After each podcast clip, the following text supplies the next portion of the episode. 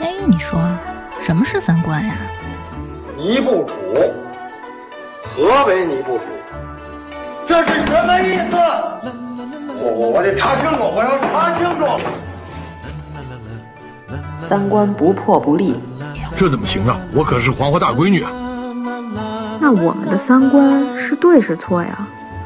对呀，怎么不对呢？你不给我面子，我可真的要发飙了！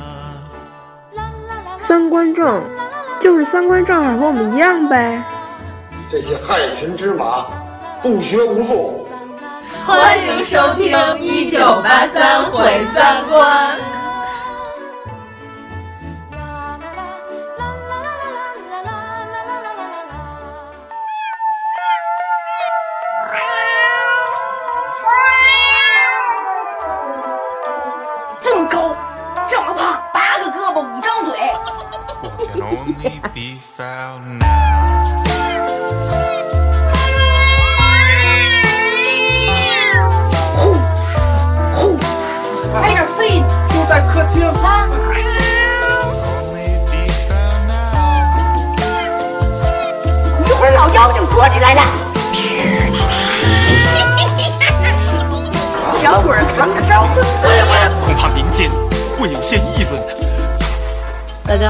是阎摩罗。大家好，我是王苏苏。哎呀，我们这期隔的时间好长。我们现在还是只能异地录音，因为我只要现在一出现在严老师的范围内，肯定会弹窗。我，你不要暴露我的位置。那咱们这期就是承诺我们一直以来要录的那个清明的特辑，来吧，咱们。反正上半年都算清明是吧？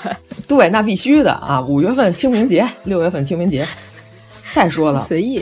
我跟你说吧，端午节才是一个正式要辟邪的日子，你知道吗？嗯，所以端午之前都算清明。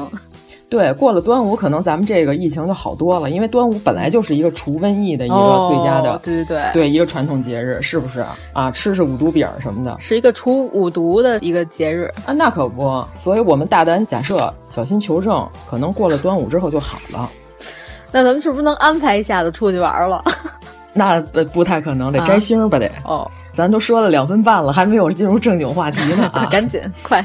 咱们这期说点儿还是这些破除迷信的哈。我们这个破除迷信系列一直就是为了让大家对网络上的那些营销号的谣言产生质疑，是不是？然后产生新的营销号的一些谣言，这是我们的己任。嗯，我们今天这期啊说的是好多现今网络上的这些谣言，其实他们都在很久很久以前就已经有这个历史发展严格了，好多人都不知道。嗯、来说说吧。比如说，我问严老师有没有听说过猫脸老太太这件事儿？什么猫粮老太太？猫脸儿老太太，猫粮老太太还行。没有哎，这是什么呀？猫脸儿就是猫脸，哎，我不应该加这个儿化音，猫脸老太太。哦、主要是我对这个什么老营销吧看的也不是特别多，哦、知道吧？顶多就是在那个水猴子飞视频里边看一点，都是在小亮的视频里看的，啊、对对对。啊，这个猫脸老太太算是网络几个比较有名的这个都市传说里边的。这故事应该大家已经都知道了。哎，一说好像我们的听友朋友都特别喜欢听这些流言蜚语一样。这个应该是活跃于上个世纪九十年代初，因为我昨天查了一下，大部分这个网友对猫脸老太太有印象的时候呢，都是九三年到九五年这个区间里边。然后甚至有的人产生了当年造成的社会影响，学校还停课的这件事儿啊，就是这个猫脸老太太。哎，这是拍花子的吗？嗯、说的是哈尔滨那边，最近还出了这个网络大电影，但是已经和当时这个传闻就没什么大关系了，只不过是用了这个 IP。IP 还行，这个猫脸老太太呢，就是活跃于东北一带的这个著名的故事，相当于咱们北京这边的多少路公共汽车来着，三几几，哦、还不是也不是几几几那公共汽车，大概就是这样的故事。也相当于上海那龙柱，相当于天津电报大楼什么的之类的，就这种 史诗级的都市传说。其实大概意思就是说的是有一家哈尔滨的。有两个版本，一个版本就是说老太太回家的路上买菜的时候，路上直接就躺地猝死了。然后还有一种呢是说这个儿媳妇不孝顺，老太太就在家上吊了。反正基本上都是属于这个老人呢在家这个死于非命，死于非命之后呢，嗯、家里的办丧事儿比较着急，结果呢，在这个停灵的时候呢，跑过去一只猫，这个老太太当天晚上死而复生了。就好多人说哟，那是不是说假死，跟和平女士一样，是吧？就是我们这医院都奔走相告了，是那咱还抬吗？抬什么抬呀？都都又活了，这抬了也不合适了。以为是假死，这个儿子后来就发现他们家这个附近就有很多小动物神奇的失踪，然后甚至呢还有这个小朋友神奇的失踪。你看这个故事，传统故事产生的结构已经出现了，就是离奇死亡的老太太，嗯，然后老太太和动物灵产生了混搭，离奇丢失的儿童。和离奇死亡的小动物，这就开始了。后来呢，有一天晚上，这儿子终于发现他妈半夜起来了，他就过去说：“您大晚上别起来呀！起来之后，这万一给您摔了碰了怎么办？这么大岁数。”结果再一看，他妈一转过头来，有半张脸已经变成猫脸了。啊，就是这么一个故事。然后结果呢，我看网上好多留言就说什么焦点访谈还对这件事情进行了报道，是啊，但是我也根本没搜着这期焦点访谈。不是应该走进科学对它进行报道吗？啊，可能太早了，因为九几年走进科学还没来得及产生这么糟粕的节目。哦、现在所有网上的关于猫脸老太太的图片呢，我搜了，不是 P 的，就是混淆，其他的照片就是强行呃拼到这个新闻里，啊，跟这件事儿本身没什么关系，基本上找不到任何真实的新闻报道可以证明这是一个谣言。就是还是一个和水猴子一个水平的一个谣言，我听着像。呃、对对对对，嗯对，呃，网上还有人说什么当年还有人言之凿凿，我昨天查了一下，网上有人评论啊，在天涯呀，在这个知乎啊，甚至一些评论上的说，我们学校当年甚至为了这个事儿，校长就开全校动员大会，啊、呃，给我们停课三个星期。但是我也搜了，九五年到九三年期间，哈尔滨是否因为某一个大型事件。进行这个停课，我也没有搜到哈。最大的一个新闻好像是，呃，九五年年初的时候，哈尔滨大规模抓捕一个持枪抢劫的歹徒，应该和这个猫脸老太太产生了这个时间短暂的重叠，但是也没什么大关系。嗯，就是好多人以为这是一个新中国之后才产生的社会谣言，其实不是。因为建国以后不许成精，这个故事特别老早就有，你知道吗？嗯、多早啊！这个故事就是年代追溯啊，就是咱们往前推，清末的时候有一个故事叫《胡袄传》，啊，这故事吧，就你听下来之后，感觉跟小红帽特别像啊。这个网上也有好多老营销就说这个《胡袄传》是中国版的小红帽，啊，是哪个袄呢？是那个一个女女字边儿，一个那个温水的温的右半拉。哦，这个字念袄啊，对对对。有的是老妪嘛，就是一个女一个区，念、嗯、念老妪，对吧？对然后这个念袄，嗯，就是一般说形容岁数特别大的妇女，就是说她是袄妪。这个《虎袄传》，虎外婆你听说过吧？就是吓唬孩子的。有有有有有什么？你要是再不好好听话，半夜你要再哭，大老虎变的这个虎外婆就来逮你来了。呃，一般这个格林童话呢，就是一般爱用狼，对、呃，这是因为咱们这个。华南啊，华北啊，这个狼对人的伤害性，它肯定是不如老虎厉害。嗯，到了内蒙那边，好多传说就是跟狼又有很多关系了。呃，因为那边就是老虎就少了，是吧？狼就开始多了。那就是我特别喜欢那个老福特的一个专门画内蒙古传说的一个博主。我不知道我转发的时候你看过没有？我特喜欢他画的。我看过啊，对，是不是画贼牛？他在微博上也有转发。我知道他在微博上也有叫优痞、嗯、啊，优秀的优，怪癖的痞。嗯，大家有时间可以看看他那莽格斯画的，就是家里的女性、哦、或者是什么姐姐变成了大狼，就失去了人性，开始袭击小孩儿的故事。他有的那个故事还挺温馨的。对对，十丈铜嘴嘛，十丈铜嘴好像有一歌也、嗯、啊，其实就是内蒙的一个当地的一个传说故事。但是其实好多故事都有这种，你发现小红帽也是狼外婆。这个《胡袄传》就是当年的清末有一本特别有名的一个糟粕杂志，跟咱现在后来那《奥秘》差不多。咱之前节目里说过那个巨糟粕那杂志叫《点石斋画报》，哦，我好像听你说过。呃，对，《点石斋画报》这个该死的杂志里边就有好多这些糟粕文章啊。这本书我估计就是鲁迅都特别想给他们家报馆点了的那种画报。嗯。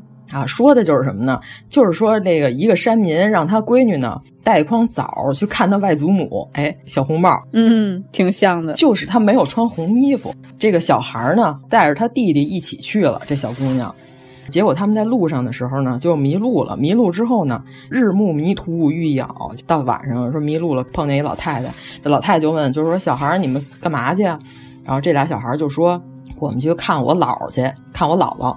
这个老太太就说：“我就是。”这俩小孩就说：“说你这，说我这外婆脸上有七个痦子，脸踏七星。说你脸上怎么没有啊？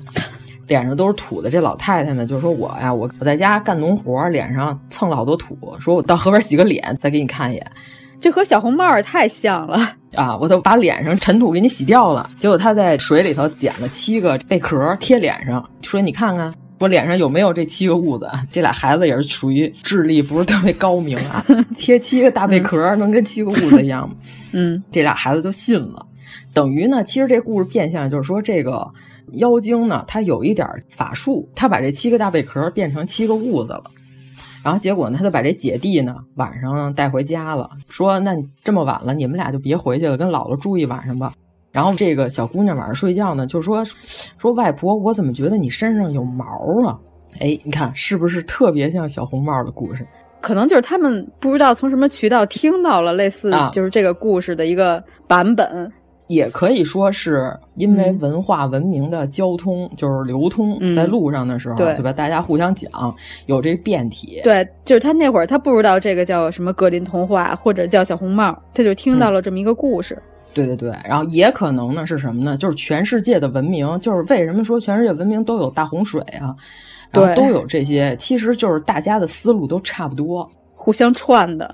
对啊，你看这些原始恐怖故事都差不多吓唬孩子这种，嗯，这种故事一般情况下都是什么呢？就是教育孩子，路边有陌生人跟你说话，你别搭理他，嗯啊，或者是晚上呢，小孩儿你为了让孩子不哭，家长好管，恐吓性质的宗教恐吓性质。女爵其体有毛，就说：“哎，说姥姥，你身上怎么有毛啊？”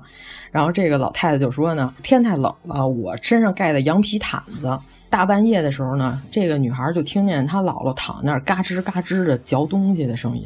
然后她就说：‘姥姥，你吃什么呢？’然后她姥姥就说：‘说我吃你白天给我带来的大枣呢。’女孩就说：‘说姥姥，我也饿了，你给我也来一枣吧。’然后她姥姥递给她，她一看是一根手指头。”嗯啊，这个时候他发现那是他弟弟的手指头。哎，你是不是觉得这个鬼故事也很耳熟？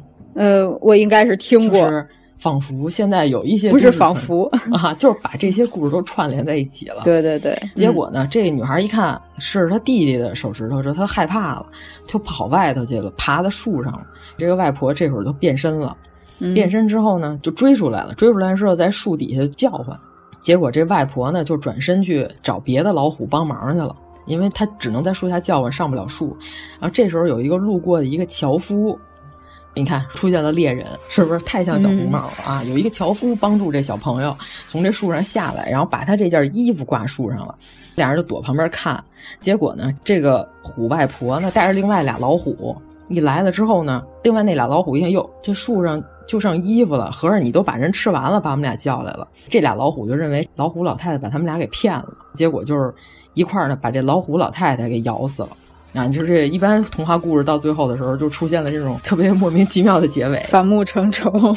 啊，对，台湾那边也有什么虎姑婆啊这种说法啊，有有有，其实就是都差不多，对吧？咱们这边是虎外婆，所以说这个故事最先开始的时候呢，你看。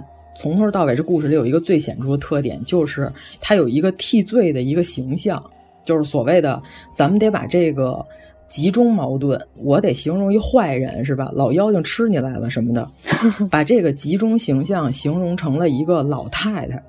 你发现了？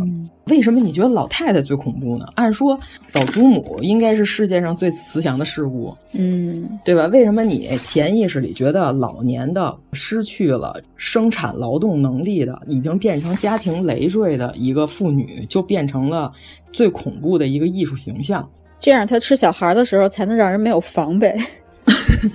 哎，这个就跟欧洲。这个女巫一样。你看，他们女巫也是老太婆，对吧？嗯，所以说，咱们就说这个叫污名化，对这个已经失去生产劳动能力的呃老年的女性进行的这个具体形象污名化，就是所谓的替罪。所以咱们今天讲的这个理论呢，是一个荷兰籍的，是因为他们出那个渣女语录吗？因为那恐龙老太太，他女婿最高兴的事儿 就是把他埋了，活埋了。对。对，这两天学了好多啊，嗯、恐龙骂人的话，包呗，是吧？我的包呗。你说不知道咱们说的是什么呢？谁知道咱说那什么梗？啊、懂自懂是吧？嗯，对，懂自懂吧？好吧。呃，田海呢是这个牛津大学邵逸夫中文讲座的一个教授，然后也是中国研究中心的主任。嗯、啊，他写的一本书叫这个，咱们现在先推荐一下《中国历史上的巫术与替罪》。啊，咱们就讲一下，简单的讲一下他这里边的理论。所以这些理论都不是我们原创啊，都是这个田海教授所说的。嗯、说就是好多这些恐怖的宗教故事、吓人的这些都市传说呀，其实里边都有很多就是边缘人，嗯，这些形象不是咱们社会中经常能碰到的人。就是你门口小卖部的经营的大哥，肯定不会被你编成一个 恐怖的形象，对吧？对。然后一般情况下都是什么呢？就是独居的妇女啊，可怕的老头儿，嗯、还有什么呢？就是在中国最先开始唐代有志怪小说的时候呢，经常就有这个胡人，嗯嗯，所谓的外国人啊，被咱们编成，你看，就清末的时候就认为这老外是吧，拿着这摄像机到处照人的灵魂，对。还有原来那孔立那本，呃，妖术在中国乾隆年间造成了社会大恐慌的那本叫魂儿，呃，对，叫魂儿那本书里边，嗯、就是什么呢？流浪汉，还有这个僧和尚、游方的僧人，对，但是不是正经的寺庙里头的正常的这个有国家编制的和尚，是这个游方僧人，嗯、还有游方的道士，基本上都是被社会惩治的团体。就这些边缘人容易被大家变成恐怖故事里的主角。然后最早的时候呢，关于这个老虎这个形象，最早的时候呢，其实不是女性啊。唐之前的所有的这些吓唬孩子，就是你你要不好好睡觉，谁谁就逮你来了，都是男性的妖怪。嗯啊，这个就证明咱们那会儿是主要矛盾是什么呢？是这个胡人，对吧？嗯，你记得最清楚是谁？《隋唐演义》里边麻叔谋。就是到现在为止，麻叔谋这个人到底有没有这个真人？历史上记载的这个好多都是野史。《隋唐演义》里就是说，隋炀帝修大运河的时候，麻叔谋呢是监管修隋炀帝大运河的这个负责人。结果呢，就是有人就是说说这个运河从我们家门口开，肯定对我们家造成影响啊。这麻叔谋就说，那我可以把这个运河这个河道给你改道，但是呢，你得给我把这个小孩儿。进献过来，我要吃孩子，太直白了 啊！所以就是你现在搜《隋唐演义》里边，嗯，就是关于这个麻叔谋吃小孩的这个记录。但是呢，你发现所有的这些呃恐怖的这些吓孩子这些人名字都差不多。你看麻叔对吧？然后最早的时候呢，后赵的时候这个石勒吓人的那个人叫麻丘，到南宋的时候叫刘胡。所以你看，后来姜文拍那《让子弹飞》里边，你看马匪，马匪对吧？就证明，首先这个人他必须得是一个入侵的一个外来的胡人的形象，嗯。其次，他脸上必须得是狰狞的，对吧？嗯。这麻叔谋到现在有没有这个人也不好说，但是呢，就是原文里边全都说的什么呢？至今儿提文人言，麻胡来即止，就是说你你要再不好好睡觉，这麻胡可就来了，这小孩就。被吓得就不敢说话了，老妖精抓你来了。对，老老妖精抓你了。哎，这赵丽蓉，哎，赵丽蓉老师啊，小鬼扛着招魂牌什么的啊。对，对，所以说就是《隋书》里边本身是没有麻叔谋这个人的，所以他很可能就是一个呃吓唬孩子的一个形象，而且一般形容这个人丑陋，然后一般都是麻胡嘛。对吧？嗯，然后南宋的时候还有那种诗，什么一床良好世间无，好女如何得好夫？高卷珠帘点明烛，是叫菩萨看麻胡，对吧？就是说这姑娘长得特漂亮，嫁这男的长得不行，这姑娘就是菩萨一样的美女，然后结果嫁了一个麻胡，嗯、就是说这男的长得丑。哦、所以说你看，其实一直到宋朝的时候，咱们北方的辽国、嗯、是吧？契丹主要恨他们，对吧？所以那会儿全是男妖的形象，全是这个男的吃小孩的。但是这吃小孩的这个步骤已经出现了，跟那刚才咱们说那猫脸老太太必须得吃孩子这件事儿已经产生重合了。嗯，好多吓唬孩子都是什么特别勇猛的杀敌的这些人，嗯、就有叫桓康的人啊。当然，桓康呢，当时就是好多人都把他的。画像贴在家里头，说贴在家里头呢，得疟疾的人就立刻就不拉了，啊，这个 也不打摆子了，止泻啊，已经起到了钟馗什么的这些辟邪的作用，起到了奎宁的作用。对，你看这个“麻糊”这个词儿往后逐渐发展之后呢，跟妖邪就已经开始有所关联了。你看六朝的时候，当时呢有好多人就说家里头会出现一些这个邪祟的时候呢，说我们要打这个邪乎。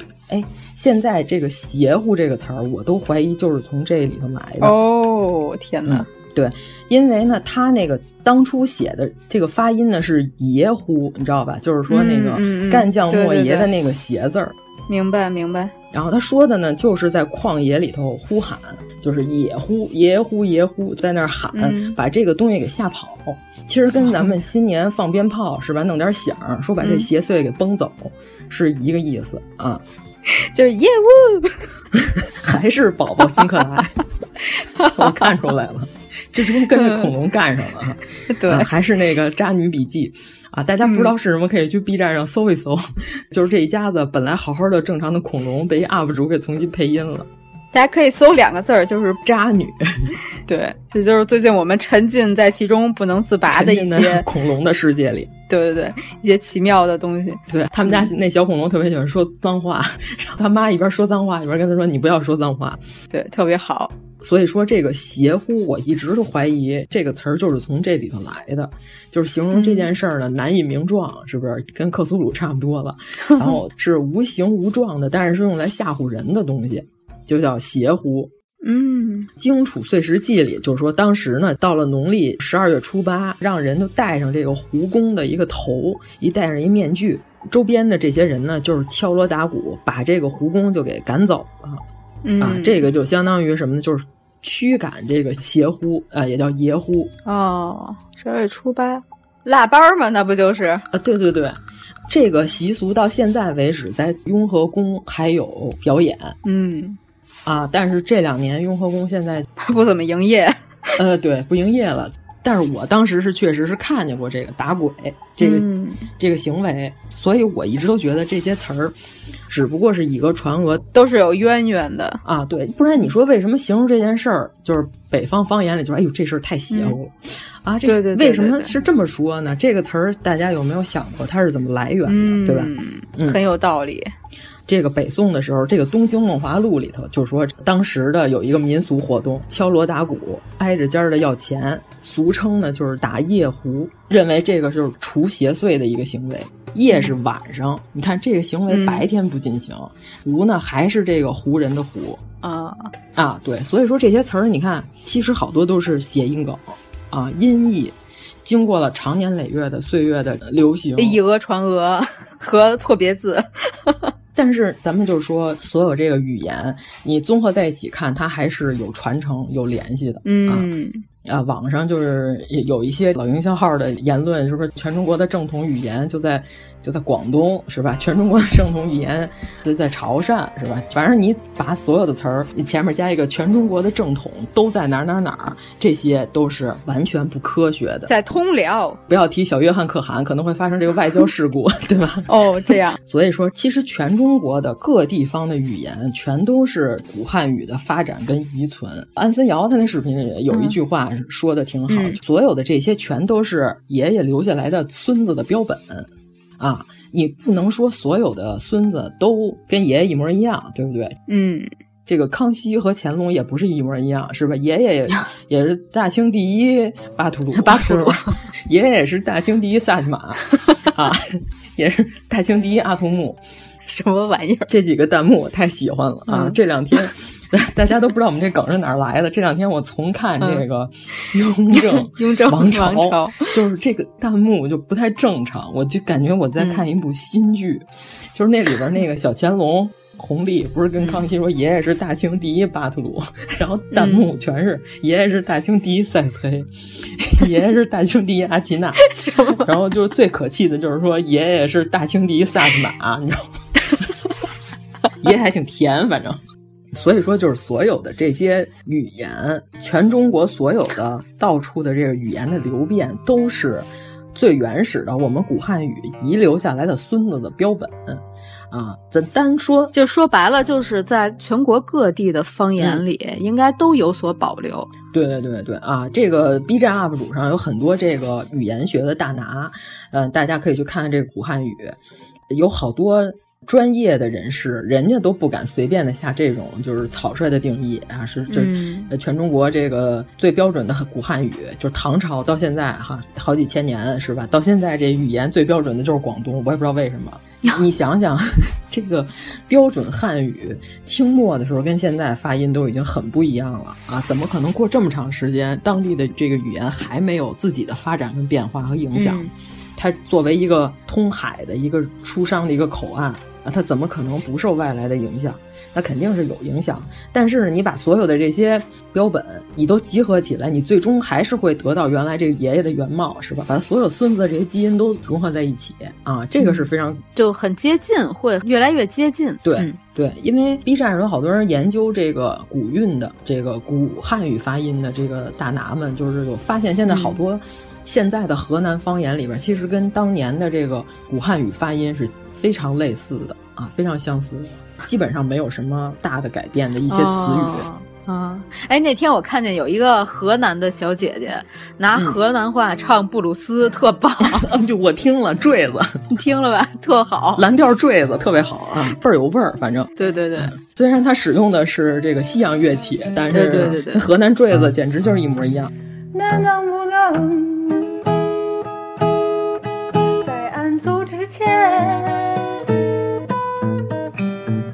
最后再牵俺一笑，因为俺明哥都走了，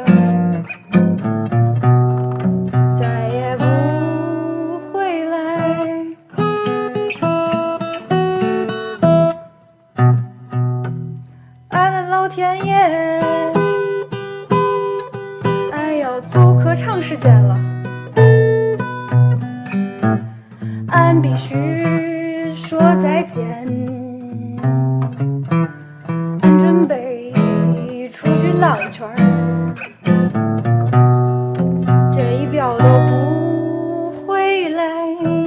说回来啊，就是说这个打这个，不管是野狐、邪呼还是夜呼，你看这些词儿啊，不是说的这个小便用的这个东西啊，是这个 夜晚的夜是狐。你看我都忍着没说，你还非要提一下胡人的胡啊，不是说咱晚上一堆人围一尿盆儿，然后圈踢他，没有跳这事舞。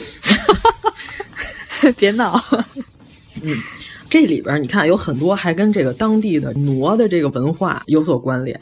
前两天严老师还说，咱们能不能去看一看这个杨丽萍啊呀创建的特别好的这个舞剧，是不是？这个平潭印象，对对对对对，特别想看，但是因为疫情的原因，好像巡演就是北方就没来，是吧？呃，到广州就停下了，还没有回到北京这边来，嗯。呃，所以这个我看底下评论全是东京奥运会其实就想弄成这样，但是没弄成。对对对，嗯，哎呀，太棒了！这个其实这个舞剧也是有好多年头了，哦，是吗？从他创作到现在也是不少年了，一直我就没买着票啊啊，是吗、嗯？希望这次疫情能结束呢，再来到北京，我们能抢上这个票。你抢票的时候一定要叫上我。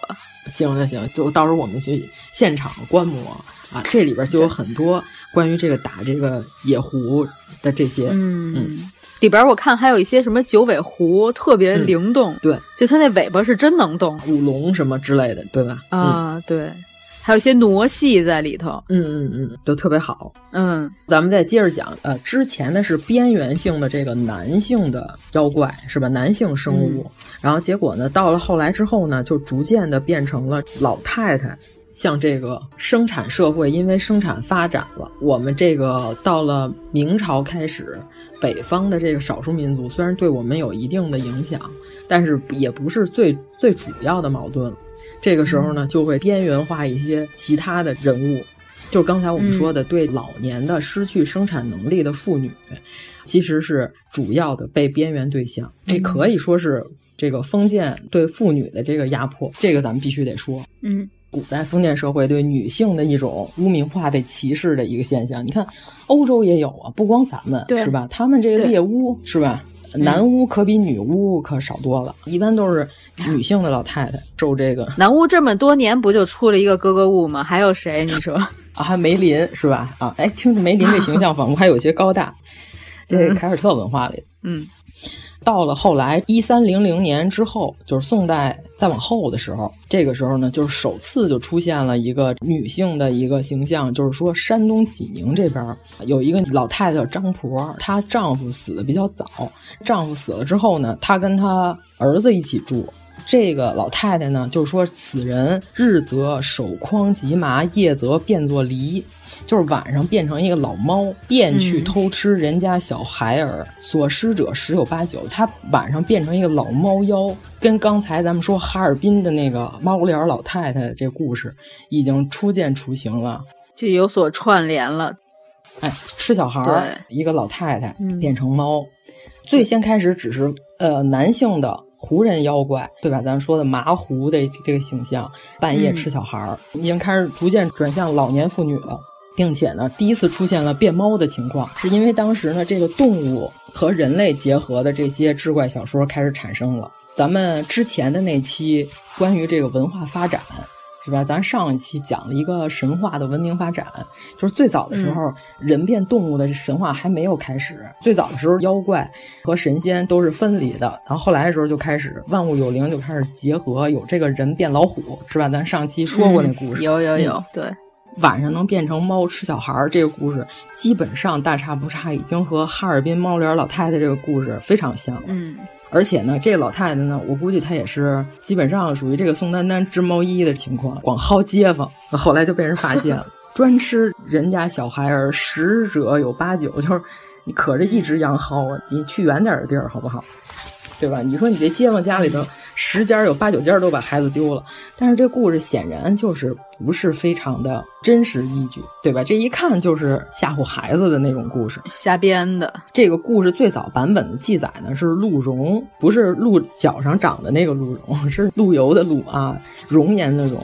他说他本来不信这些无稽之谈，就是中国古代文人还是有一种坚持科学的一个想法。他们是觉得不与怪力乱神吗？不是？对，首先是不与怪力乱神。嗯，然后其次他认为什么呢？愚昧的老百姓都不认字儿，他们想出来这些事儿肯定都是假的。他是站在一种精英阶层，我瞧不起你这这个状态，觉得你们都是缺的，是吧？嗯，对对对，差不多就是都都是缺的啊，没有文化的人都是缺的啊。其实他这想法倒是也没什么大错。嗯。但是，即使是这样的文人，他记录的这个故事里边，他也描述了一下大概的故事。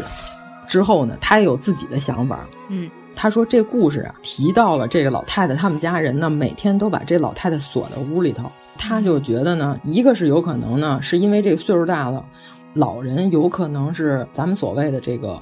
老年痴呆，糊涂了，对对，确实有可能是糊涂了。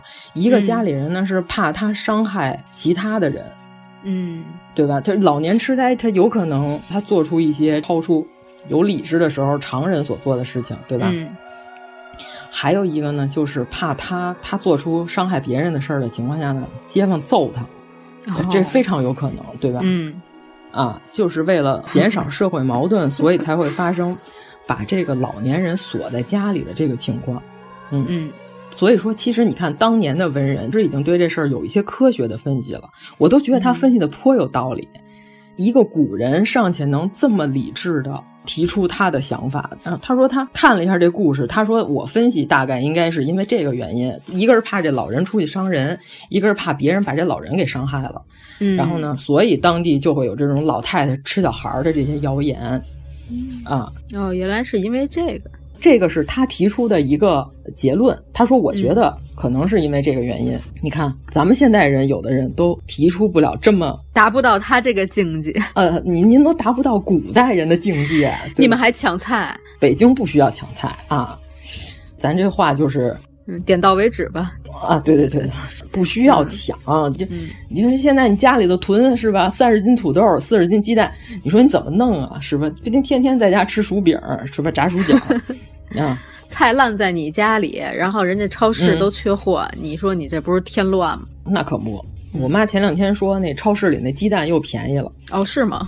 啊，对啊，你想想，这东西如果它是正常的物流，是吧？正常的情况下，大家随吃随买，我这鸡蛋进的时间也是正常的，它不会发生断货的现象。嗯，你一股子人全抢回家了，抢回家之后呢，你一时半会儿吃不了，是吧？嗯，这鸡蛋又来新的了，这个月就 不会有人再买了。哦、你想想，那剩下的鸡蛋咋办呢？那只能降价了，是吧？所以我妈说，现在超市鸡蛋不是便宜嘛，说前两天。突然一下就变贵了，然后这两天我说你就不要跟他们掺和，对，咱现在是时间再去买，一点毛病都没有啊！就每天就看看这个北京市这疫情实时发布是吧？了解一下。你看这通州那说谣言那妇女是判了对吧？拘起来了。啊、这个李丁老爷子有一个著名的表情包的图，李丁老爷子呀，耗子给猫舔屁眼儿都是他妈作死。我觉得这个这个歇后语特别好啊，哎、不用打的，挺好的一个词儿，嗯。咱再接着说回来啊，陆荣他记述了这件事儿，还有一个呢，就是大运河那边徐州府的时候，一七一六年，当地的文献写这些译文，他们都有虎怪，就比如说什么狐仙，嗯、写一个条目，嗯、虎怪，有点像现在这个营销号们，对吧？就把这些东西都分类写上。哦，他说徐州有老母年九十余，唯与一幼孙同卧起。孙长文母夜时有声，就是这小孙子晚上就老听见他老祖母睡觉的时候，这屋里有这个吃东西的嘎吱嘎吱的声音。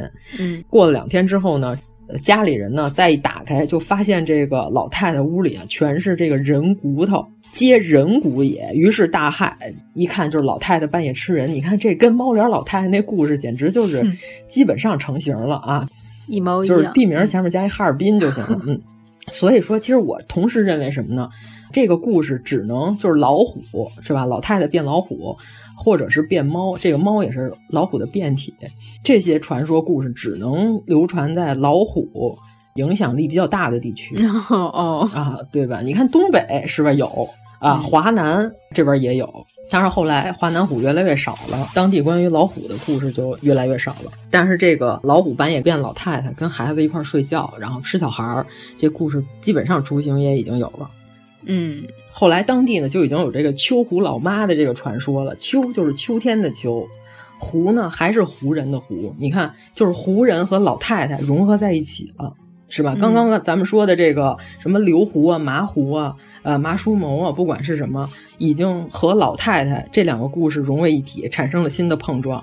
嗯，而且一般情况下呢，都是已经失去生产力的妇女。关键情况呢是什么呢？当地已经产生了这个暴力行为了。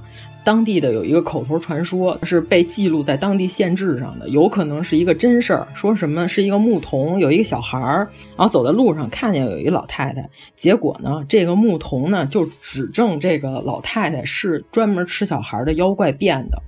那这小孩儿就指认说他就是秋胡老妈。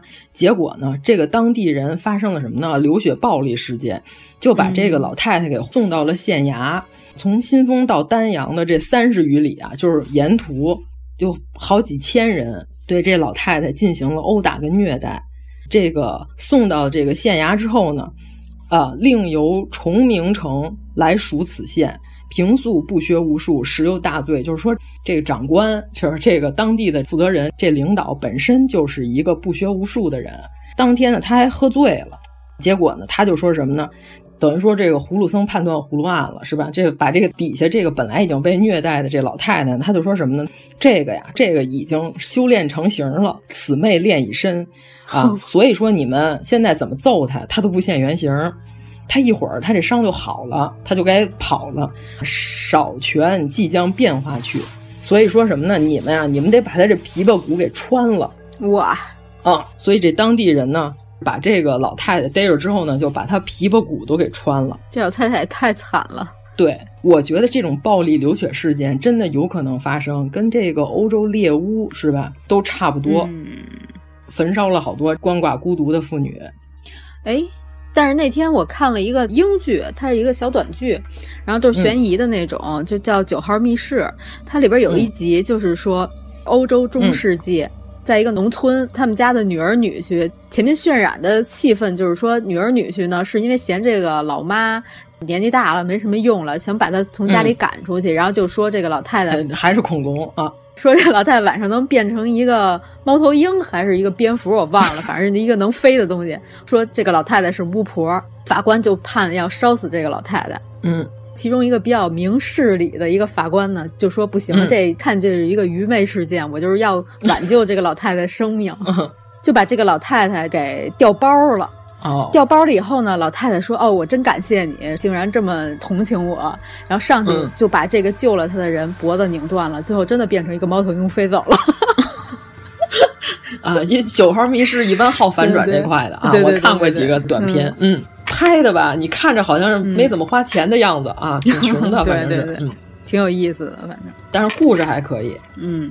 但是呢，就咱就说啊，把这琵琶骨穿了，这人肯定是活不了了，当时就死了。嗯、记述的什么呢？就是当时的人就说也没现原形啊，他没变成老虎啊，嗯、啊，记得这个县志上说什么？这这些人就开始狡辩，说什么呢？其腹上唇毫毛茂盛，似乎有须。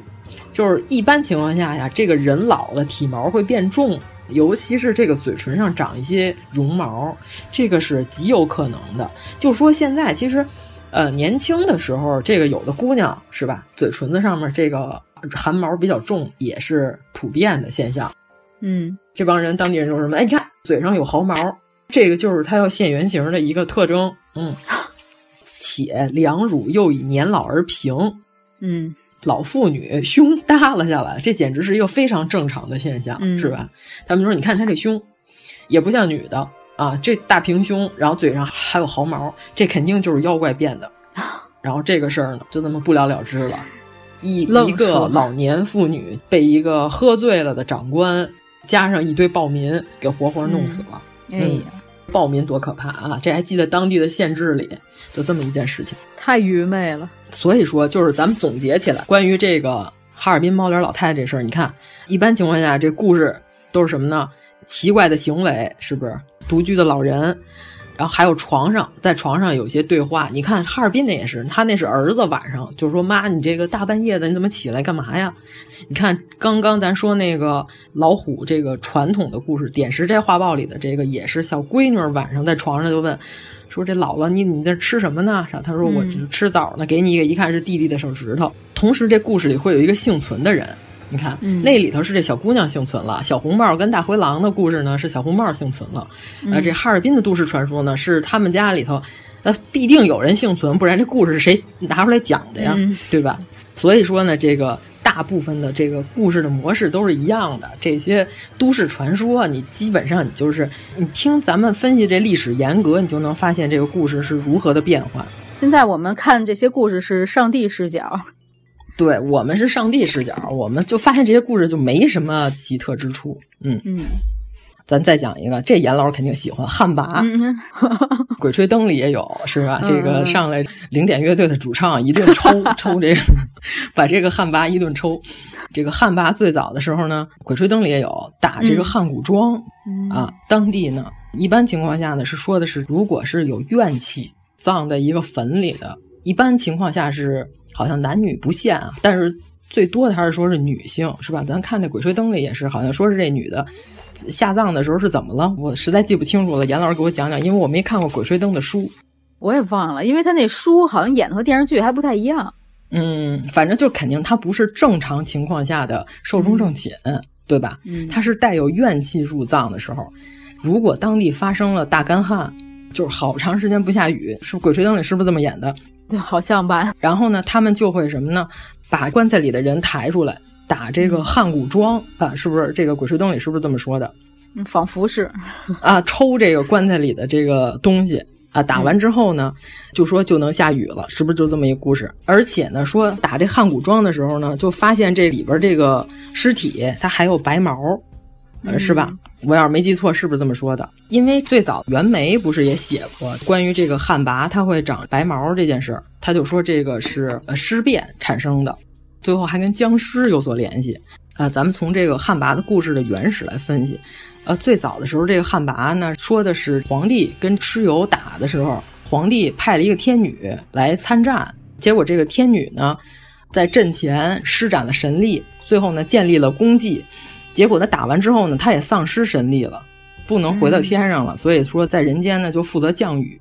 嗯，然后就是说，一个是应龙，一个是旱魃，就是应龙是负责下雨的，然后旱魃呢是负责干旱的，所以呢，旱魃走在哪儿，哪儿就不下雨。应龙是留在南方了，南方就下雨。无论旱魃走到哪儿，人们都把它赶走，驱逐它。嗯，因为咱们是农业大国，以这个粮食收割，那肯定是下雨比不下雨好。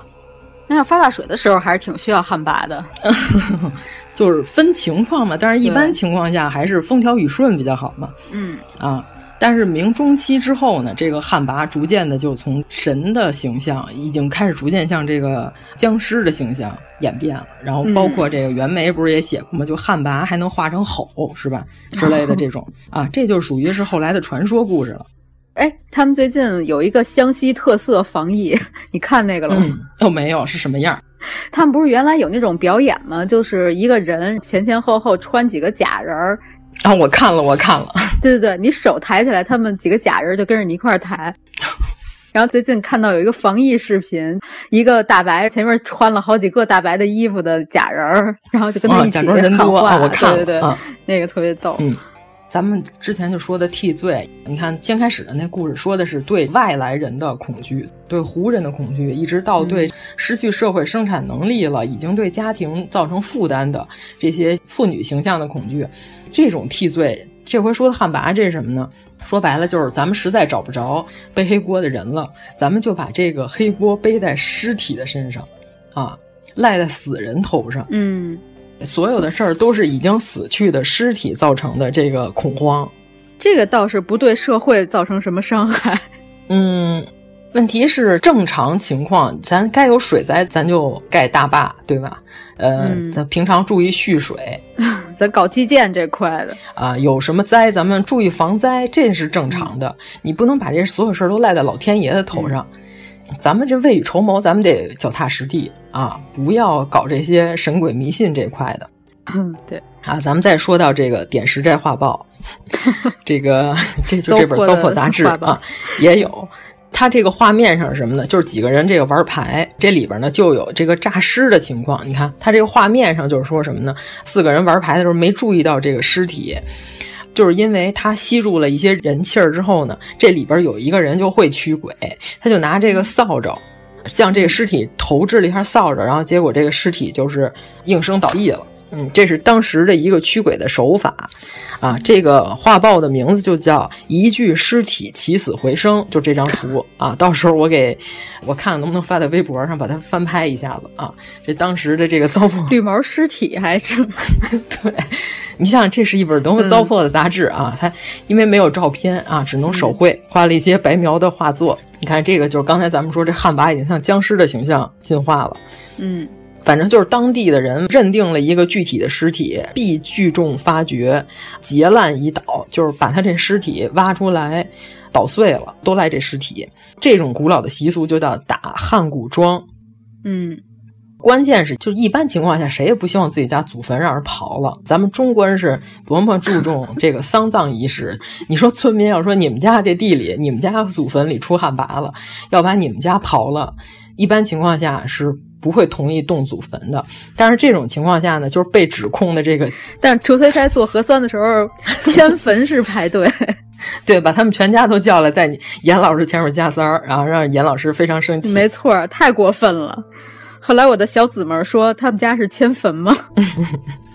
说的太对了哈。嗯，但是，一般情况下，这墓主这个家属本家都没法反抗这种情况。虽然咱们中国古代有偷坟掘墓斩立决，把人家家这个坟刨了是罪大恶极的大罪，侮辱尸体也是不对的。前两天我看罗翔视频，是吧？张三系列，嗯，最逗的是 就是说。罗翔老师说：“这路边有一具尸体，说这个把他手上的这手表给扒走了，哦、算什么罪啊？嗯，盗窃罪，这算盗窃罪。然后关键呢，这弹幕有人说算盗墓，盗墓罪啊，这算盗窃啊。后来罗翔还反问说啊，还有盗墓罪？他说了一个专有名词儿，他说这个罪吧，连我都不知道，应该不会考，得有多变态的人才会考这种罪？嗯。”关键是你看这种情况下，连官员都没法出面制止，就是因为什么呢？这个暴民纠集，谁也没法反抗，跟刚才打死那个老太太的情况是一样的，多危险！在这种群情激愤的情况下，嗯、你说出理智的话来，大家都认为你跟妖怪是一伙的。嗯，大家就好好品品这句话。大有深意，是吧？所以说，这个书里也记载了，一七九一年的时候就发生了一件事，当地秋天的时候发生了一场正常的干旱啊，发生干旱很正常，秋天少雨嘛。但是呢，就因为有一个人，他媳妇儿呢就刚死，大家就以讹传讹，就说他媳妇儿就是旱魃啊，这个村子就陷入暴乱了，就把他媳妇儿从土里头挖出来了。把他这尸首拿绳子给绑上之后呢，把他媳妇儿尸体给犁了，就是拿犁地的那犁给犁碎了、嗯、啊，就是犁到了这个地里头。他们就认为什么呢？这样这个旱魃吸走的天地之水蒸气就能再回到土地里、嗯、啊，多愚昧是吧？变成肥料了。他们认为这样就能把干旱结束，倒是对土地土壤有所帮助。这个直接用这个人肥能不能成功？没尝试过，好像是得发酵，不能直接用吧？我要是没记错的话啊。哦、结果呢，这个官夫呢就告到当地地方官里，就说他们毁坏我妻子的尸首，这肯定是罪大恶极了。嗯嗯、结果这件事儿呢也是不了了之。打汉古庄，《鬼吹灯》里表现拿鞭子抽他，其实是不对的。真正的做法是什么呢？把这尸体一定要彻底粉碎，粉碎性骨折啊，打成碎片儿，再把这个碎片撒到地里。而且呢，当地还有记载，这其实我都觉得盗墓好多事儿都来源于这个最最古老的这个文化记载啊。嗯、他们去坟墓上的时候呢，还要带上这个红驴蹄子，红驴蹄子就是红色的哦啊，还给他进行过施法的这个驴蹄子作为武器，是用来驱鬼的。但是你看啊，嗯、不知道为什么后来就演变成黑驴蹄子了。我觉得有可能是不是当时这《鬼吹灯》的作者是谁来着？天下霸唱。啊，然后这个天下霸唱老师啊，是不是找这个网上的传统文化技术资料的时候啊，嗯、没有找到这个最初的版本啊，写成了黑驴蹄子？啊，他说他一般都是从民间直接找那些什么大爷聊天的时候收集这些资料，嗯、好像是。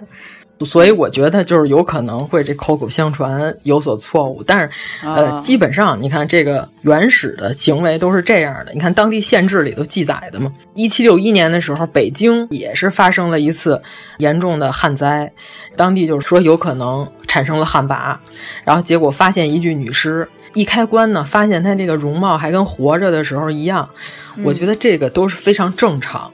只要这棺材气密性特别好，马王堆新追老太太刚打开的时候也是栩栩如生啊！嗯、只要一接触氧气了，这人就会变化了嘛。还说这尸体上附有白毛，那就更可以解释了。那这种情况就是有霉菌嘛，是不是？嗯，那长这个白毛呢，非常的正常嘛。嗯、对。然后结果烧掉这尸体之后，第二天就下了大雨，这就属于一种巧合现象了。这不巧了吗？那可不巧，他妈给巧开门巧到家了。结果这个。当地人就认为这个属于是，这我们打一个旱魃打成功了，然后把这件事记录下来，嗯、一切巧合产生了以讹传讹的这个，就相当于说有一种不构成联系的联系，比如说你今天在家吃了五个饺子，嗯、然后你今天出去排队做核酸做的特别快，对，这两个之间其实不构成联系，但是你在知识不够的情况下，嗯、思考不够的情况下，你就会认为这两个之间有联系，嗯。所以以后你为了排队快，你每天都吃五个饺子。哎，你就是认为，哎，昨儿我吃八个，今儿吃五个，为什么我今天排队做核酸就比平常快了呢？对。然后难道是这个数有关系吗？其实不是，嗯、是你呢少吃那仨呢，你可能正好卡着那个点儿，那点儿人就少，对吧？啊，这是如此的合理，这么一解释，哎呀，解释通了，竟然！我今天早上吃的馄饨啊，我吃十个的时候我也排队，我今天早上吃八个，好像去那儿人也还行，嗯、行，挺好。那可不。你看这替罪情况，就是把所有的问题都怪罪在死去的尸体身上，嗯、有没有有可能赖在当权者的形象上？有没有这种可能？啊，其实也有，但是这个不是灵异事件啊，是什么呢？就是每一次的时候，在新换一个王权，或者新换一个政权，或者改元年号的时候的皇上，嗯、一般情况下后边的一两年之后，就会产生一个特别有意思的谣言。就是什么呢？皇上要大规模选这个秀女，嗯，然后呢，造成了当地的这个呃家庭的恐慌，因为什么呢？你正常婚嫁情况下，那肯定是财产的交换，对吧？呃，嗯、你们给我嫁妆，我们给你彩礼。但是呢，如果他选到宫里了，那就是一入宫门深似海了。嗯，而且这种情况呢，就是明朝之后比较普遍啊、呃，是什么呢？是因为明朝的时候呢，这个选妃是。从民间选，这是因为这个朱元璋定的嘛？他说采选办法什么？民间女子年十三岁以上，十九岁以下；妇人年三十以上，四十以下。无夫者愿入宫备使，啊，令各几钞为道理费，送赴京师。就是说，这个路费是我们掏，是吧？让把他们送到宫里来。其实朱元璋这思路非常正常，是不是？就是从民间选，没有外戚干政。嗯啊，我不给他找这个巨大家族势力的，他是有势力能对我儿子进行扶持，但是万一他要是势力太大，把我儿子给吞了怎么办呀？是吧？嗯、啊，你看李治是吧，和这个长孙无忌进行了多少年的斗争？嗯，啊，所以说就是把李治表现成一个软弱无能的男子，这个是不对的。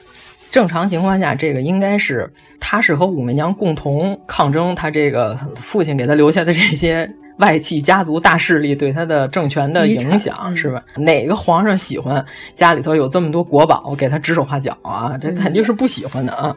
这么多舅舅指点江山，那可不。所以说呢，这个明朝的时候呢，采买妇女是从这个民间，就是减少了这个外戚，但是呢，嗯、同时呢，也会造成当地社会的恐慌，是不是？嗯，你看这个正德皇帝有很多在民间游戏人间的这个故事，是吧？这和这个李凤姐之类的啊，但这游龙戏凤的故事，这我们的片头，对 对吧？啊，天拉地拉啦啦啦，对吧？对对对。啊，所以呢，呃，每次呢，一有这种消息传播。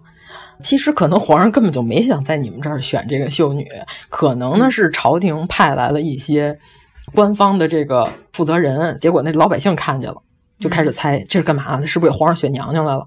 这个 选这美女来了。从前有个武皇帝，整天坐轿到处转，他要来干什么？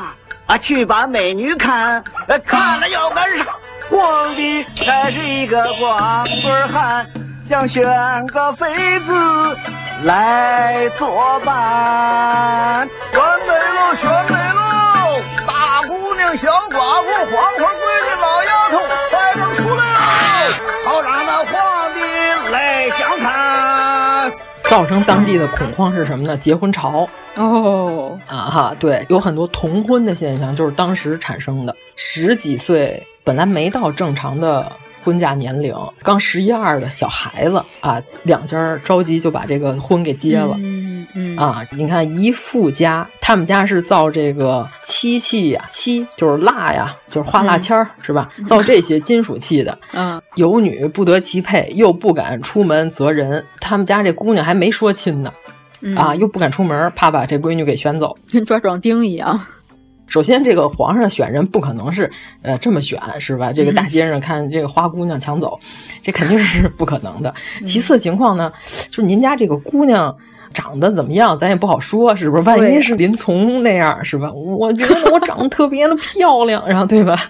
万一是这种，我是我们小区长得最好看的，对呀、啊，啊，认为那些男的都对我有什么坏思想？嗯，结果呢，这家你说这姑娘嫁不出去呢，就把他们家这工人。乃呼西宫曰：“及其极其，可成亲也。”哇！结果呢，就他们家这帮工是吧，在他们家这伙计，然后还睡着觉呢，睡梦中茫然无知，急起而摩搓双眼，就人家脸上赤麻糊的抠着，就把、被他们家人给揪起来了，结婚了。啊、堂前灯烛辉煌，主翁之女以艳妆待聘矣，啊，就惊了，说我们家掌柜的怎么了？这是 疯了，就把这大姑娘就这么嫁给他了，变成了赘婿。对。就是稀里糊涂结婚了啊，造成了当地的结婚潮，而且呢，当地呢有很多寡妇再婚的情况，也是因为赶上这波，嗯、是吧？而且这个逻辑吧，我倒是有点不太理解。有很多就是说，这个守节守了十几年、二十多年的，怕被招到宫里头，说那我先提前我自己自主选择再婚得了。为了怕你把我杀了，我先自杀，这种情况、嗯、太奇怪了。嗯，这个也是一种。替罪的恐慌，这什么对于这个权力象征的恐慌，替罪的形象，因为皇上的形象已经模糊了啊。反正我们听风就是雨，我们知道这件事儿呢，我们就赶紧把这个谣言传播出去之后，就赶紧把这事儿办了。还是抢菜，我跟你说，还是抢菜啊！你说是刚才这个故事，你说他们家这姑娘挺漂亮一女孩儿啊，得多倒霉是吧？大半夜的跟家里伙计就结婚了，就拜堂了，嗯。嗯就把这个姑娘嫁到宫里当娘娘去。再说后边的一个叫黑省，哪个字儿啊？就是上面一个生日的生，底下一个目，就是这个眼睛的那个目字儿。嗯嗯嗯，还有一个呢叫程程啊，不是这个范丞丞 啊，也不是冯程程，这两种东西呢说的什么呢？就是天照感应，咱们所说的这天地之间结成了一股这个一般情况下什么名不正言不顺的天子，天地间的乱象的时候，就凝结成这些怪物。《旧唐书》的时候写李世民当初，你想贞观之治是一个多么太平的日子，那都会产生这个东西。秋七月庚辰，京城俄言允，上遣程程取人心肝。就是说，长安城里边有一种东西叫程程，一个木字边，一个长长久久的长。哦，啊，这个字念程。嗯，就是说有一种怪物。取人心肝，以似天狗，就是说这怪物掏人的心，掏人心之后呢，就是给这大天狗吃。嗯、这个事儿呢，当时在唐太宗时期呢，持续了一个多月，在长安城这个事儿才平息下来。程城呢，就是取人内脏的恶鬼，但是也有人说呢，可能是为虎作伥的这个伥字儿的哦讹传啊，对，讹传、嗯、本来是昌昌，然后结果就写成了程城，因为这俩字儿很像，对吧？竟然不是缺罗霍多，可能是因为这个字儿不好传播啊。嗯啊，你看这叠词词恶心心多好。但是主要是为什么会产生这个谣言呢？就是因为贞观十七年的时候废这个太子李承乾被废了，当时有好多谣言，就说要废这李承乾，要立魏王当太子。这一年的，魏征还病死了，病死之后呢，结果二月份的时候，呃，张亮告侯君集谋反，真够乱的。然后结果这李世民还从里边劝架，说你们俩。都是我的肱骨之臣，做事要经过思考，就是经过大脑，对吧？不不要这样。四月份的时候，李承乾就被废了啊，侯君集造反被杀了，魏王李泰就被囚禁了。你看这一年多少乱事儿，是吧？这个李治被立为太子了，就是这四个月里头，李世民处置了三个儿子。这个开国大臣侯君集也被处置了，还有一大批官员也是动荡不安，社会动荡的情况下就有这种谣言。嗯、有没有可能说这些谣言是反对派制造出来的？极有可能，这极有可能就是说什么？你看咱这现在这天子不行了，这老天爷觉得不行，所以产生了这个妖物，和这个黑省是一样的。黑省是北宋年间的发生的事儿，而且它是北宋的最后几十年。你想那个时候社会。隐隐的感觉到，其实就是说天人感应，其实也有点道理啊。就是北宋马上就要完蛋了时候，大家就是感觉到现在这个好日子就有一种不安定的感觉，就是暴风雨之前的宁静。那会儿就说宫里头有一个东西叫黑省，没有头，就是一片黑雾。我感觉这有可能也是一句外语，你你觉得呢？呃，就不好说。嗯、这个东西是是什么东西演变过来的？咱们这个。有待考证。呃，田海教授对这书里没有写，但是就是说这东西它没有形象，嗯、和这个程程一样，没有人知道它长啥样啊。你现在到网上搜，可能会有这个网友把它画出来啊，但是实际上这个东西是没有形象的，是不可名状的一个东西。嗯，说的它就是黑气蒙蒙，像一个大乌龟一样圆形的，广胀于气之所及，腥血四洒，就是它只有气味啊，臭，特别臭啊，冰刃也不能伤它。啊，冰刃皆不能施，而且呢，它会变化成各种形状，但是也就是不固定。后来呢，这个省这个词儿还被称为什么呢？煞啊！你现在发现这两个字儿的发音就有点像了，而且煞也是一种难以名状的，只可意会不可言传啊。对，一般情况下呢，出煞是这个死了之后的这个人最后一次回家来看一眼自己的尸体，跟家里人告别。他是一个不全的一个魂魄。和家里人撞上了之后呢，会对健康的人有所影响，所以说这个东西就叫出煞。这个还有回煞啊，一般情况下就是有这个阴阳先生在做丧葬仪式的时候给你算，告诉你什么时候回煞，你家里人要回避，然后不能在屋里看，看完之后有可能对你们的健康啊啥的都有影响。但是你想啊，这个事儿就是说家里如果有人去世，其实是会有一种悲伤的情绪挥之不去的，就是对你的健康有所影响，其实这是很合理的。对，所以回煞那天呢，苏州时候当地有一个习俗，就是说煞神会背着这个死者的灵魂回来，让他再看一眼自己。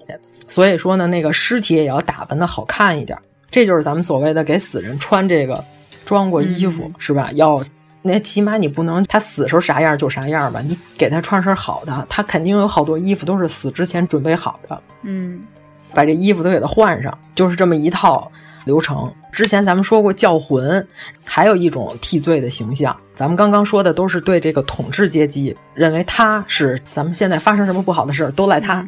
咱们现在说一种情况呢，就是经常说的关于拐卖儿童这个东西叫什么呢？就叫采生。因为呃，听过好多咱们这有台好像也说过这个采生折歌是吧？什么叫采生？到底采生到底是怎么回事？这个最早的时候呢，有一种东西叫做丈柳神。樟呢，就是樟树的樟，就是一个木字边一个樟，樟柳跟现在养小鬼特别像，所以我一直都觉得现在这明星养小鬼的这些营销号传闻是这个东西的变体，说的就是什么呢？我家里刻一个小木头人儿，怎么能让他拥有这个神力？我要杀真正的小孩儿，把真正的小孩的血，或者说是真正小孩的一些器官、五官放在这个小木头人身上，赋予其神力。这个东西它就能够给我预言未来，那这还挺恐怖的。就管这个东西叫儿报神啊。咱们后来不就是说这东西能告诉你未来叫什么耳报神是吧？他知道你心里怎么想，他说他是我的耳报神，其实就是这个耳报神的变体。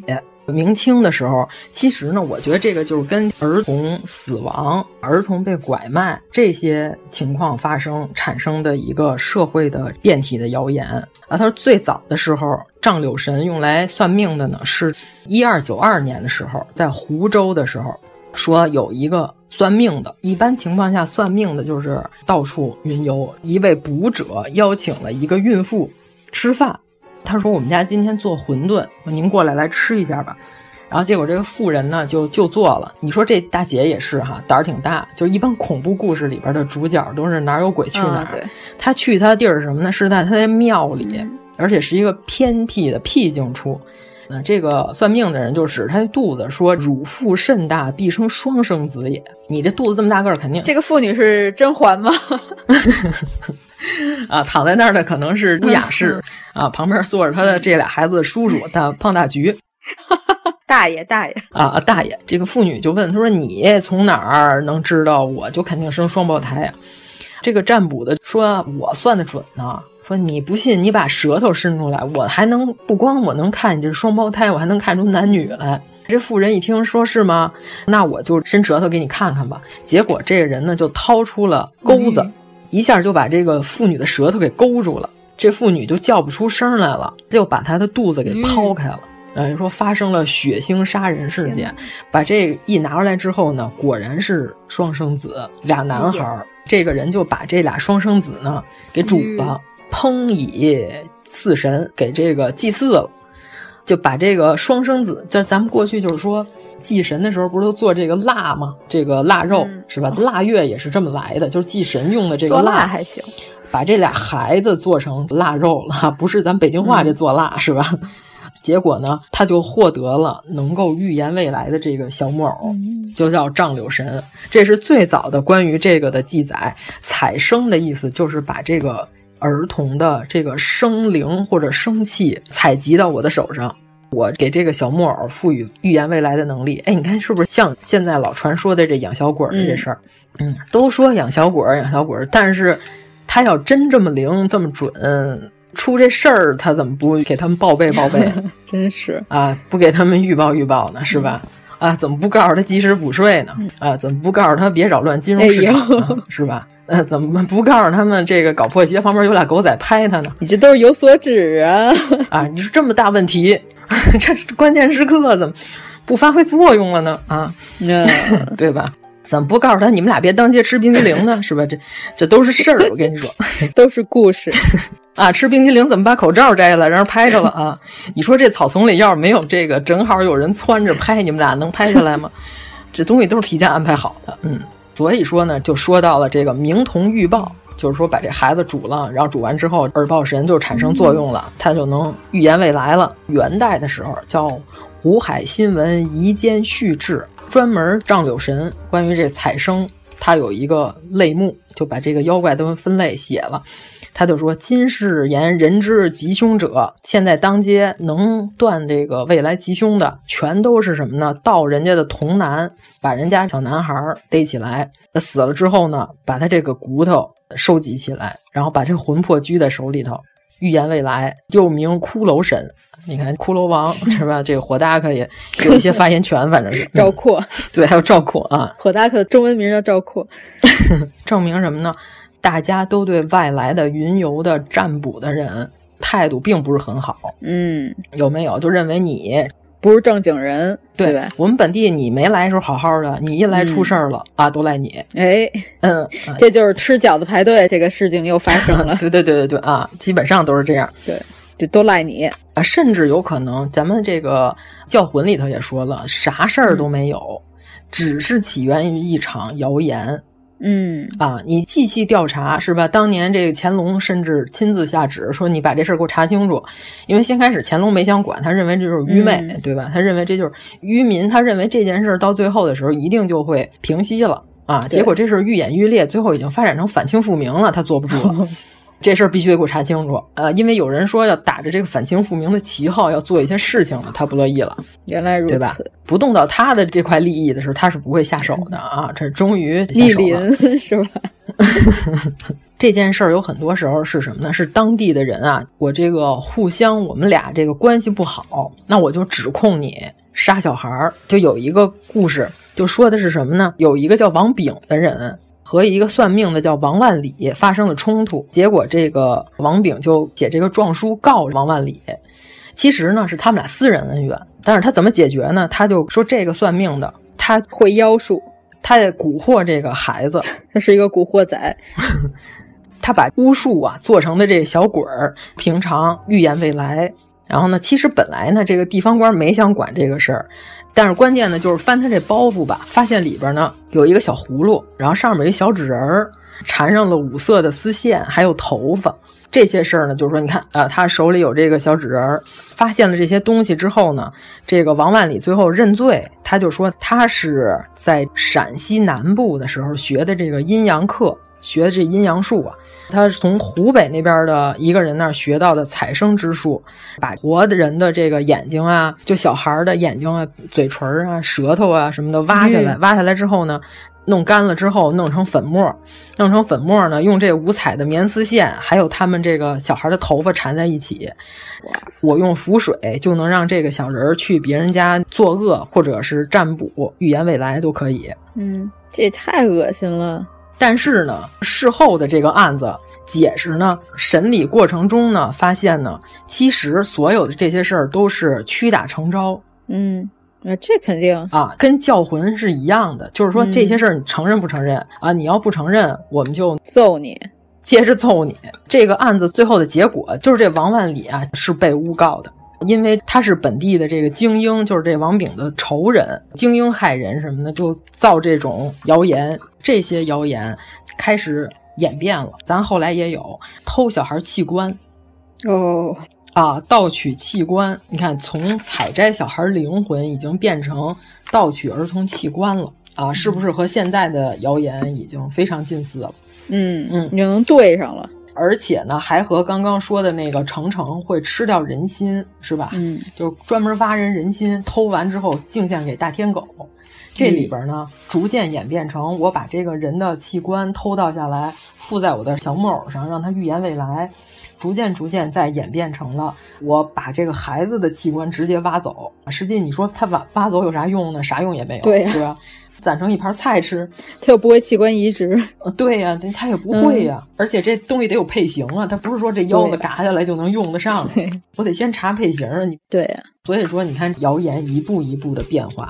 嗯，而且你看《西游记》里有很多国王要吃小孩儿，就把小孩儿都搁笼子里，等着国师来收割的地方。嗯嗯，而且呢，有的是因为什么呢？大规模的社会动荡，就比如说唐武宗灭佛的时候，嗯，一佛尊道是吧？有很多的唐代的佛寺建筑都是那会儿被拆毁的。嗯，咱们再说回来，佛光寺能存到现在也是不容易的一件事情，哎、真是啊，对吧？因为太在山沟里了。嗯对，而且呢，也跟当时很多政府下的命令就是令人摸不着头脑有关系。比如说，当时唐武宗灭佛的时候，有很多这个非常不合常理的官方需求，对吧？嗯、因为当时呢，有一个舆论，儿童谣言，就是小孩经常说那些反诗，是吧？李氏十八子，昌运方尽，便以黑衣天子李国。就说什么呢？就是你们这个姓李的这个快到头了啊！其实到唐武宗的时候也确实离到头不远了。嗯、就说呢，国运要完了，嗯啊，有穿黑衣服的天子要出现了。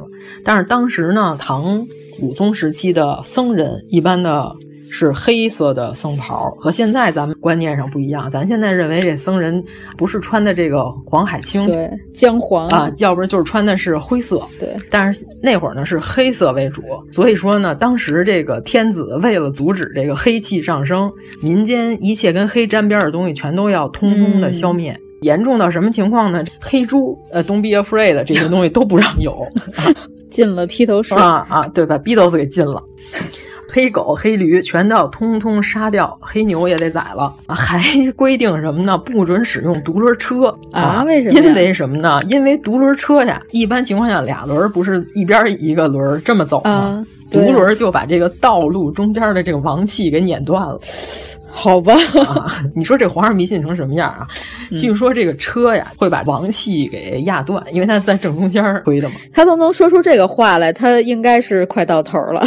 所以说进这个独轮车，嗯、就是因为这些事儿造成了这个人心惶惶啊，是不是？然后所以呢，当时的佛教怎么反抗这个毁佛灭佛的行为呢？诋毁道教啊，是吧？嗯、怎么诋毁呢？就是说道教需要什么呢？采摘小孩的灵魂。啊，嗯、用这童男童女来炼丹，有一个谣言就叫“今年长安人吃人”。哦，其实呢，这个情况发生的时候呢，就是过去古代打仗的时候，抓住敌人，那我不能腰上挂着人头，我去领赏是吧？这太多了，这个一大串滴里嘟噜的。一般情况下呢，是把这个敌人的耳朵拉下来，嗯，这我兜里有多少耳朵，证明我杀了多少人，对吧？对，而且是专拉左耳啊。就不是说这一对儿算俩人，这左边右边还是能看得出来的啊。把这左耳，我记谁写的什么小说叫这名字，好像是啊？这那没看过啊，我知道这名字，嗯，不知道和这个有什么关系。割去敌人的左耳以充战功，就是因为唐朝末年又是战乱年代，经常能看到这种拉人耳朵的这种现象发生，嗯、产生了这种民间谣言，就是什么拉人眼睛、挖人眼睛、拉人耳朵，挖小孩眼睛、拉小孩耳朵。回去要为了炼丹，宗教的互相的 battle，呃，求得一定的生存，产生了这些谣言，对，互相的污蔑，嗯，嗯互相诋毁，对，啊，这都是非常有可能的，这都是最早的源于器官采摘的这些谣言，嗯、都能从这些事儿上找到源头，嗯。啊，咱们今天就是也分析了一些当代社会的谣言，就是我们这个破除迷信和谣言系列啊，有可能会还会继续下去，嗯。嗯多讲讲这些事儿呢，你将会发现这些事儿都是有历史根据发展的，它不是凭空而起的。对啊，是不是？就是说咱们也破除了这个呃，娱乐圈有没有这些迷信的人？那绝对有，是吧？这个你看哪个大师出事都有王菲，是不是？那不是英国的那个啊，是咱中国这王菲啊，他迷信是有可能的，但是这些迷信能不能产生作用啊？咱们就得好好的思考一下了。他有钱，他乐意被大师骗。咱说的是为什么呢？咱之前请胡老师来的时候那期咱也说过啊。你觉得他是傻叉是吧？花好好几十万、好几百万给这些大师，但是在他来看，在他世界里，这东西就是就跟两块钱一样啊。有人跟你说你给我一百，我保你一辈子荣华富贵，你说你是不是多少我也得试试？这个买卖不亏是吧？觉得啊，对，这这买卖不亏啊，嗯，干得过。说白了就是这么个原因。嗯，对于他来说，这是九牛之一毛啊，就跟前两天江疏影跟彭昱畅那个傻叉电视剧一样，简直莫名其妙。江疏影是演一个女律师，特别牛。第一个案子告诉说要把这个用人单位要把孕妇给开了，这用人单位疯了是吗？对对对，你看这哎，上过班的人。都知道这用人单位是不是疯了？首先啊，你要开一个孕妇，那你是百分之百的一定要赔偿，就不问任何原因，肯定要赔偿。就正常用人单位是不会用这么强硬的开人手段把这孕妇给开了，就因为你怀孕是不可能的。其次呢，这剧情你知道有多不合理吗？用人单位说我们开你是不对，我们要赔你三十万，我赔你三十万，哎，那开得过啊？然后呢，江疏影呢？这个律师他诉求是什么呢？不行，我的这个委托人呢，他就想正常上班儿，他不要这三十万，他就要在你们这公司里头继续上班儿，这是他的诉求，我都惊了，你知道吗？说明什么问题？嗯、说明这个编剧首先他没上过班儿，对，其次他认为三十万是一笔很小的钱，对他认为三十万是三十块，你知道吗？对。对，你看，咱们听到了都说我靠，同意呀、啊，就是立刻走劳动仲裁都不一定能拿着三十万。对啊，对，你想她怀孕了是吧？嗯，她发现了，基本上也就是两个月以后的事儿，不可能说头一个月怀孕我就验出来是吧？我怀孕两天，是的？我真的开开心心收拾行李走。哎，拿三十万回家养胎，不到一年再找一新工作多好！哎，不，啊、人家不，人家非要在这个公司里继续上班，你就说这多不合理！我就太奇怪了。哎，这十一个编剧里没有任何一个人上过班啊！首先，嗯、其次，你想这一个剧里有十一个编剧，你想这剧能正常了吗？啊，这么不正常的一个剧，我真想网暴他们啊！这跟我最近在居家办公看到的这些该死的电视剧啊，如出一辙、嗯、啊！我这痛恨他们啊！我这我想问问他们，你们是什么狗脑子想出的这些剧情？嗯，主要是没上过班，没有见识过真正的社会，我觉得是、啊、真的。就这剧情，我问所有人，人家都说这良心单位，我们得同意。我说这要是开我，嗯、我跟你说，我把这工位给你打扫干干净净的，我连花儿都帮你浇了，我再走，真的。我给下一个来的人先铺好毯子，我再走。对对对对，嗯、我特别开心。三十万拿走，所有同事都得问我，对对对你是怎么做到的？你怎么就让公司给你发三十万给你开了啊？嗯，是无理取闹，是不是？嗯。行，那咱们今天把这个清明的这一期给补上啊！因为疫情，我觉得我们在合体的机会可能是，起码这个月可能是有点够呛。呃，对对对，得看这个疫情控制的情况啊。我们只能在远程的情况下，到时候我、嗯、呃再跟严老师再录一期这个《金瓶梅》。嗯，可以可以、啊，我们把这远程的这个事儿给搞定。嗯，嗯行，好，好，那今天这期先这样。耶耶呜！如果您喜欢我们的节目，请在微博搜索“一九八三毁三观”，给我们留言，在收听平台私信留微信号进三观群，告诉我们你的三观故事。困在重复梦境，你连百年孤寂，好久不见的你贴上的玫瑰花，怀念